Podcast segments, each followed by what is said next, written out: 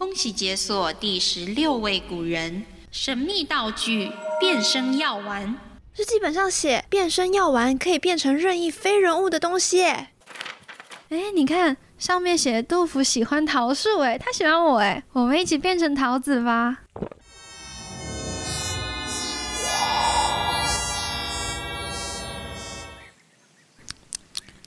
嗯，这药丸还挺甜的耶。喂，这里也太高了吧，我们会不会掉下去啊？哎，放心，我们还是没有成熟的小桃子呢。桃子啊，快点成熟吧，这样就能让贫穷人家饱餐一顿了。哇，我们听起来好重要哦！安史之乱连年饥荒，杜甫也是希望百姓能安稳度日吧。真的好伟大哦！那今天就让我们一起来认识杜甫吧。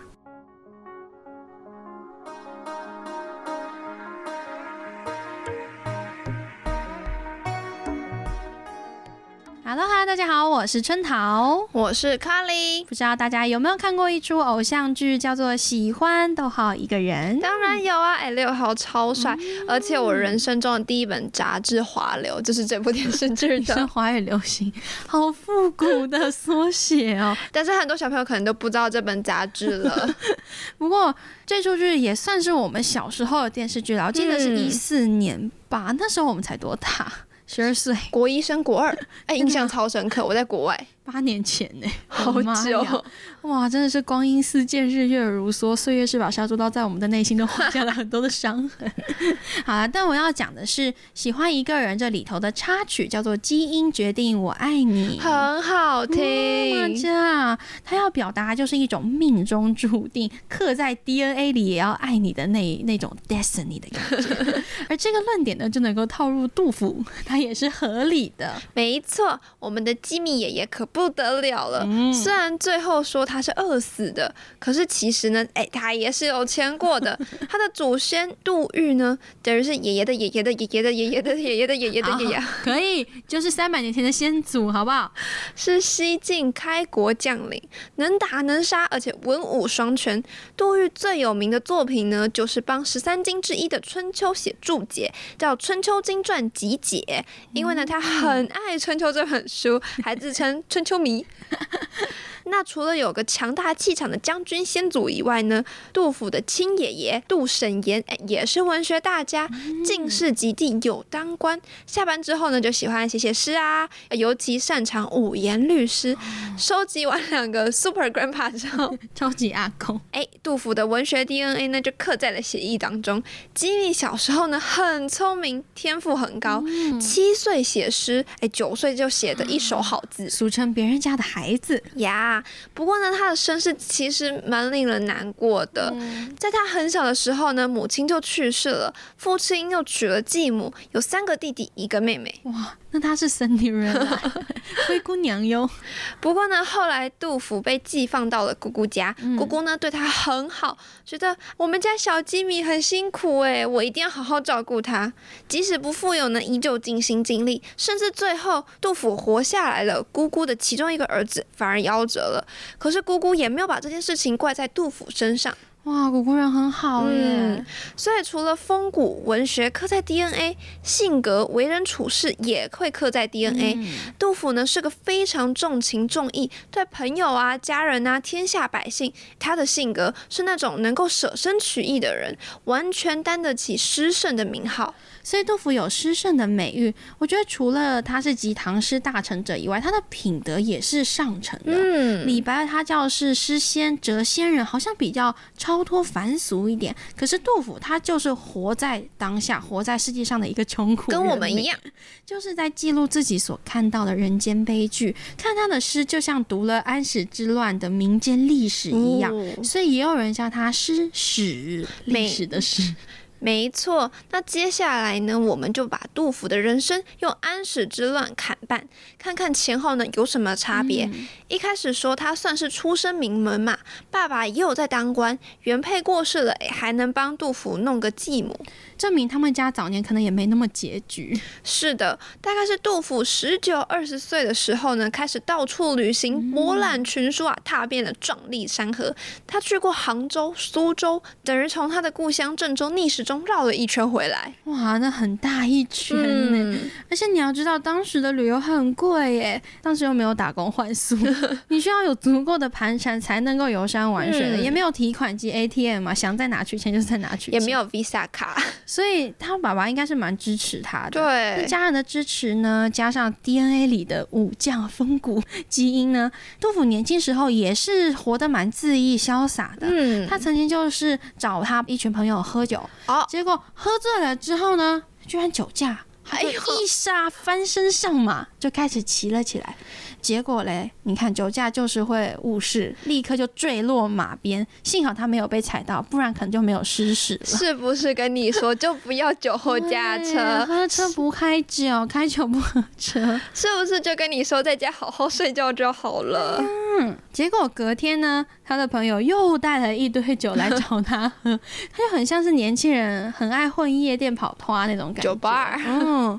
那时候的杜甫呢，家中不缺钱，想旅游就旅游，想喝酒就喝酒，日子算是很不错的。嗯，所以，当你日子过得很清闲、很平静的时候呢，你就会开始有闲心，想要管别人家的想闲事了东想西。没错，而且杜甫也是学儒家、学儒学出来的，他的梦想就是治君尧舜上，再世风俗淳。哦他希望全天下的人都能过着这样不缺钱的生活啊！那为了完成这个梦想呢，他二十四岁就去考了科举。但是那时候呢，如果你没有像王维 穿那种七彩衣服、弹弹琵琶啊，开小灶，没有走这种一点点后门，你是其实是很难考上、很难上位的。所以第一次考试的时候，杜甫就失败了。可是他没有灰心，因为他年轻时候性格就是这样很洒脱。他三十三岁的时候呢，去洛阳旅游的时候，就遇到了他的偶像，那时候已经哦名扬天下、四十四岁的李白。他们两个一见如故，再见倾心，隔天居然就相约手牵手要去找一个隐士，他姓范，嗯范隐士啦。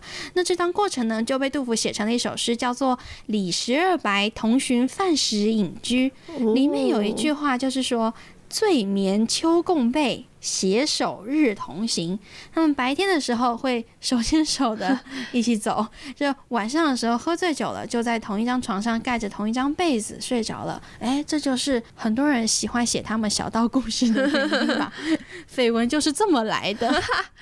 那如果大家跟春桃一样呢，很喜欢听一些这种杂七杂八的故事，你就会发现李白、杜甫、孟浩然、汪伦、王维这五个人有一串很有趣的故事线因果。关系。如果我们按照从老到少的话，最老当然是孟浩然、王维这一对啦，再来是李白跟汪伦，也是好朋友。那最小的就是杜甫了。这个故事线就是呢，杜甫喜欢李白，但被李白已读不回。嗯李白喜欢孟浩然，但是孟浩然喜欢王维，所以结论就是唯一双向奔赴的只有孟浩然跟王维。维，啊、那至于李白跟王维有什么关联呢？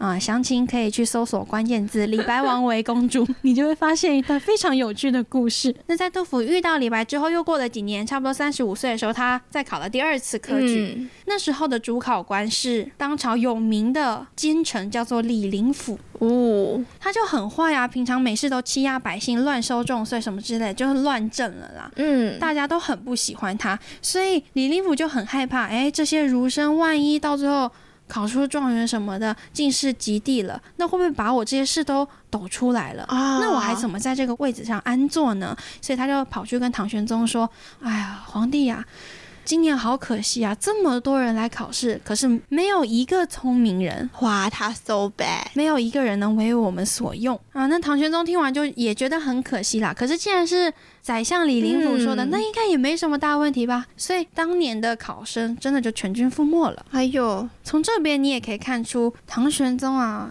已经开始有点腐败了。嗯，你看，当他被别人所掌控的时候，就是他衰弱的开始。对，但杜甫也不是全然没有当官。有一次呢，他就碰上了唐玄宗在祭祀，嗯，他就写了一篇叫《大礼赋》，就在赞颂这一场祭祀给唐玄宗看，希望能够求得一个官职。唐玄宗看完之后，觉得哇，这个人太有文采了，于是就跟他说了：“好，那你先去旁边那个备考区，叫做集贤殿，你先等一下。”你先 wait 一下，等一下就会有职位，可以再给你安排嘛，好不好？结果没想到这一等呢，就等了五年。五很长。五年过后呢，他得到官职，叫做右卫帅府正兵曹参军，听起来好像很厉害，对不对？好像要去。骑马打仗了，要当将军了。可是事实上，其实他就是一个闲职啦，就是看管武器的。再简单一点来说，就是警卫啊。原来是个保安呐！而且这不是他刚入社会的工作，是他在京城打滚了十几年，四十四岁才当上的官。虽然他觉得非常的难过，非常的不开心，可是他也没有办法，因为那时候他们家很穷，他甚至没有办法带他的家眷跟他一起来京城住。哎呀，租金太高了，他只能把大家。先安放在奉先这个地方，他还是要当这个门卫，门卫嘛。他得到这个官职之后呢，就想说，毕竟也很多年没有回家了，也要回家看看。大家还过得好不好？对，所以他就回到了家中。结果不幸的事情发生了哦，他的儿子居然因为贫穷太过饥饿，活活的饿死了，好难过。悲愤之下呢，他就写了“自今赴奉先县，永怀五百字”。那其中就有一句千古名句，叫“朱门酒肉臭”。路有冻死骨，我觉得他的前一句也让我觉得很讽刺。劝客驮提羹，双城压香菊。这什么呢？是说你们这些金贵人家食用的那些西域来的珍馐美馔，吃的橘子呢、橙子呢，就是最香甜的。低温直送。嗯，你们在喝酒吃肉，可是路上就跟我的儿子一样，有那种冻死的人，有那种饿死的人。嗯，这到底是什么样子的一个？社会啊，好讽刺啊！嗯，更惨的事情还在后头。他不是刚得到了这个小到不行的官位吗？对，结果当年就安史之乱了，打仗了，屁股还没坐热嘞。安史之乱就是安禄山、史思明这一些节度使，他们看不惯朝廷，也早就心生二心了啦。嗯，就干脆就起兵造反，造反了。皇帝就去避祸了。杜甫为了逃难，就去投靠了他的朋友，叫做严武。他就对严武说：“哎，我们家真的非常需要钱，我们现在也很穷，能不能麻烦你帮我介绍一个官职，介绍一个工作？”这严武就说：“那当然没问题，不如你就来当杜工部吧。”所以你才会听说过杜工部记，就是在讲杜甫嘛，这是他的职位。其实这杜工部呢，就像是演武的一个小跟班啊，贴身助理。嗯。虽然不是大官，可是，在朋友的帮助下，他至少也能过着安生的日子。而在这段流亡的过程当中呢，他见证了很多家破人亡的惨剧，因为战斗嘛。像是有一首诗叫《石壕吏》，你可能会觉得有点陌生，对不对？我跟你说，告诉你这个故事，你一定读过，它就在课本当中啊。有没有认真听课？这个故事呢，是杜甫途经石壕村的时候。就找了一户人家收留自己，是一对阿公阿妈的家啦。结果晚上的时候，本来大家都睡着好好的，突然有人。敲门敲的很大力，很用力，就说：“快跑啊！官兵来抓人啦！官兵来抓人啦！”哇，这他们家就整个吓到跳起，很紧张啊。对啊，因为老妇人的三个儿子已经去战场了，还没回来，他现在还能抓谁？阿公，可是阿公已经八十岁啦，去战场绝对不可能活得回来，他能不能抵达那个战场都不好说。对，所以于是呢，阿妈就赶紧跟阿公说：“你快点，先去那个墙后面，先翻墙出去，先躲一下吧。”嗯，阿公就赶紧翻出去。呃，结果官兵就来了，就说啊，你们家不是还有一个男丁吗？怎么不见了？这个妇人就说：“关大爷，我们家已经没有男丁了。你看我的三个儿子都去战场了，前段时间刚写信回来说都已经战死了。我们家中只有我媳妇一个人带孩子，还有我这个也是八十岁的老妇人，老妇人了。那关大爷，我知道你也很难做，那你就把我抓走吧。虽然我没有办法打仗，我至少能帮你做做饭，嗯，那也算是为国效力了啊。结果隔天这个爷爷在翻墙回来的时候，就发现。自己的老伴儿已经被抓走了，天！他们就这样四分五裂。没想到一个这么幸福美满的家庭，最终只剩下阿公。和媳妇。你看这是多么可悲的一个情况。可是那时候的情况，朝廷也很害怕的原因是安禄山他们有十八万多的军马，嗯可是中央只有十万，好，完全寡不敌众。最终呢，就变成了杜甫所写到的“国破山河在”，好像景致依旧，可是国家早已沦亡残破了不。复存在了。这是他非常感伤的。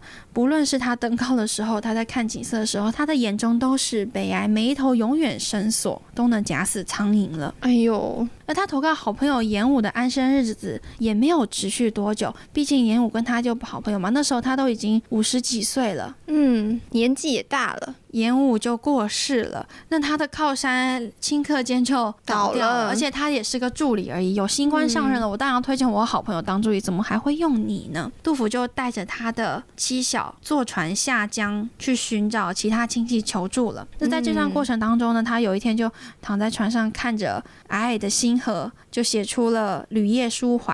他说：“明启文章著，观音老病休。飘飘何所似？天地一沙鸥。”你还记得吗？他的梦想是希望能够重建像尧舜一样的盛世、哎。嗯，可是他现在已经五十几岁了，他完全没有机会了。他身上因为贫穷、营养不良，也有很多的疾病，嗯也没有那体力了，所以他就感叹说：“我的抱负是如此，可是最终我却因为我的文章而名扬天下，这是件多么可悲的事情！我就是一个纸上谈兵、空有其表的一个人呐、嗯，飘飘何所似？我就像是尘埃一样，很像是陶渊明所写到的“飘如陌上尘”，啊，小到不行的微粒而已，就像天地间的一个沙鸥，多么渺小，多么的无助啊！可是即使到这样的情况下了，你会看出来哦，他可能已经放弃了，可是他没有放下。就内心还心系着国家，心系着人民，所以他才会写，他才会可惜。最后，在他过世之前，终于撑到安史之乱到了一个收尾了，家国被收复了，所以他非常的开心，还写了“文官军收河南河北”那一段，也可以看出来他的当时的心是振奋的，对。那最终呢，他就在四处漂泊的船上过世了。有人说他是饿死的，有人说他是撑死的，也有人说他是病死的。那总之呢，他可能最终病痛交加，加上了一颗无法报国的心，就这样含恨而终。像他这么重感情的人，应该就是这样子的心境。在我看来，他写了非常多民间的边塞诗，哦民间的历史书。我之前说过，我很喜欢王昌龄，因为他写出了一种战场上沙场无人生还的那种险境。我也很喜欢杜甫，因为他写出了民间的疾苦。哦，就像是战地记者的感觉，嗯嗯，他被迫亲眼目睹了这些惨状，然后悲愤之余，他只好写下来，把这样子的情况传递下来。投射在诗里面，很多人都在问我们，包括我们身边的人也是说，呃，请问古文到底在干嘛？我们看那么多书要做什么？这些诗套到现在根本很难用，而且那么难懂。嗯你为什么要花好多书、好多注释，然后好多时间去了解这首诗在写什么？其实，如果你依照这样的观念去设想，没错，我在这里就告诉你，诗本身是没有意义的。嗯，如果你只是去看白纸黑字，去看那个笔是怎么写的，写出来的字是什么，然后，大概什么意思，真的没有意义。可是我们愿意去花时间解析这些诗，跟大家一起聊作者背后的心境，跟大家一起聊当时的情景，跟大家聊我们的所感所想。那是因为我们认为诗能够传递一种美，对，就跟图画一样，跟音乐一样，跟你喜欢看的电影、戏剧都一样。你在看喜欢一个人的时候，内心也许充满一种爱情的粉红泡泡，充满了一种那种年轻、青春活力，初对于做菜的热爱，对啊，可是你在看杜甫的诗的时候，你也会被他描写的那一种悲壮而感动。这种感动不一定是你要身处这个乱世，没错。可是通过他的字里行间那么精炼的字句，短短的四行五行，你就可以了解到那时候是有多么的残酷。所以我们现在要抱着多么感恩的心情。而后，当我遇到了一些挫折磨难的时候，我想到这些诗歌，也许心情就会好受一点。而当我安稳的时候，想到这些诗歌，内心的包容跟庆幸就会多一些。这就是我很喜欢杜甫，也是诗句带给我们的美感。没错，对于杜甫，或对于我们有什么想法，请留言给我们，也可以来 IGFB 找我们聊天，或者有错误都能跟我们讨论。欢迎质疑声，希望大家诸事顺心，天天开心。下次见，拜拜。拜拜